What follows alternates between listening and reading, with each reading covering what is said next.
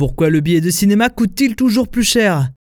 Merci d'avoir posé la question. Depuis le début de la pandémie, nos salles de cinéma connaissent une large baisse de fréquentation. On parle tout de même de 30% de spectateurs en moins. Un constat alarmant pour notre industrie cinématographique nationale. Certains montrent du doigt les plateformes de SVOD qui retiendraient les cinéphiles captifs dans leur canapé. D'autres accusent le prix des tickets des salles de cinéma de n'avoir jamais coûté aussi cher. Et quel est le danger pour notre cinéma si les Français continuent d'éviter les salles? Il est multiple. D'abord, la fermeture des salles de cinéma, a commencé par les plus humbles. Il est souvent pris pour acquis, mais la France dispose d'un maillage assez exceptionnel, avec plus de 6200 salles sur notre territoire. Le second, c'est la protection de notre production locale, tout simplement.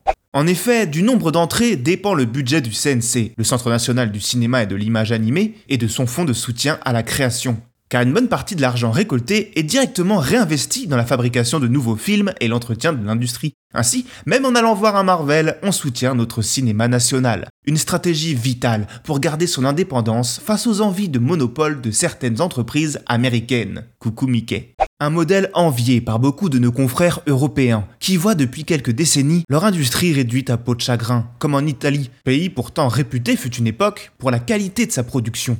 Ces mêmes pays qui se tournent vers notre CNC pour continuer de faire exister leur cinéma. Reste que pour certains, aller au cinéma n'a jamais coûté autant. Qu'en est-il vraiment? Si on parle chiffres concrets, ce n'est pas si simple. Selon le nombre de billets achetés en 2021 sur le territoire français, le CNC estime le prix moyen d'une place de cinéma à 7,04 euros. Sachant qu'il peut aller de 4 euros dans les petites salles associatives jusqu'à 12 voire 14 euros, si complément, dans les multiplex pour amateurs de blockbusters. Il y a 30 ans, ce même ticket coûtait 4,80€. Inflation oblige, il a connu chaque année une hausse moyenne de 1,05%. Mais son prix gonfle donc moins vite que l'inflation générale annuelle moyenne qui est elle d'1,5%. Résultat, une place de cinéma nous revient bien moins cher aujourd'hui qu'il y a 30 ans.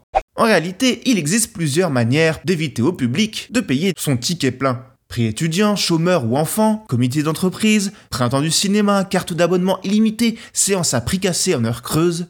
Finalement, 6 places sur 10 sont payées moins de 7 euros. Ce sont les spectateurs les plus occasionnels, notamment issus des classes populaires, qui payent le plus souvent plein pot. Et où va l'argent d'un ticket de ciné? 80% du prix d'une place de cinéma se divise entre le distributeur du film et la salle de ciné. Le reste part dans la TVA et les taxes. La plus importante est la fameuse taxe additionnelle qui revient au CNC. Les dernières miettes partent à la SACEM, Société des auteurs, compositeurs et éditeurs de musique.